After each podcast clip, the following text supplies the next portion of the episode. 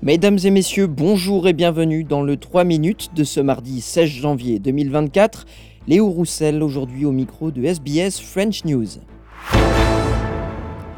Les agences des Nations Unies continuent à alerter sur la situation humanitaire à Gaza. Plusieurs représentants des agences de l'ONU estiment qu'une aide supplémentaire est nécessaire et urgente. L'enclave palestinienne, bombardée par Israël depuis le 7 octobre et l'attaque du Hamas sur l'État hébreu, voit sa population menacée par la famine et les maladies. Les chefs des agences de l'ONU n'ont pas directement pointé du doigt Israël, mais ils ont affirmé que l'acheminement de l'aide était entravé par l'ouverture d'un nombre insuffisant de postes frontières, par la lenteur du processus de contrôle des camions et des marchandises entrant à Gaza et par la poursuite des combats sur l'ensemble du territoire. Le secrétaire général des Nations Unies, Antonio Guterres, a déclaré qu'il était inacceptable que l'aide humanitaire soit empêchée d'arriver à destination.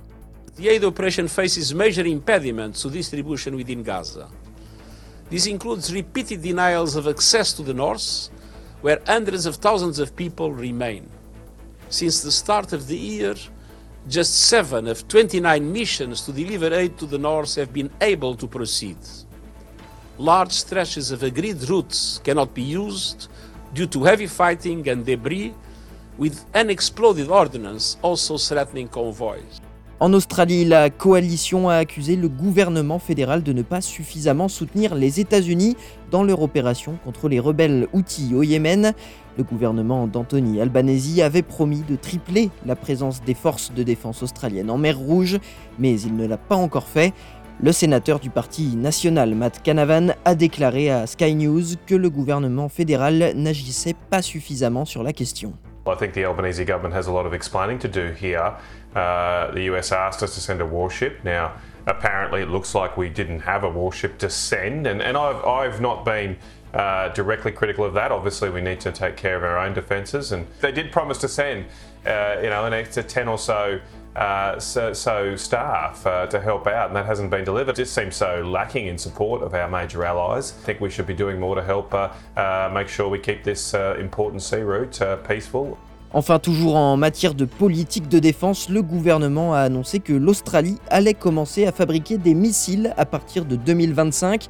Le ministre de l'Industrie de la Défense, Pat Conroy, a révélé qu'un contrat de 37 millions de dollars avait été signé avec les États-Unis.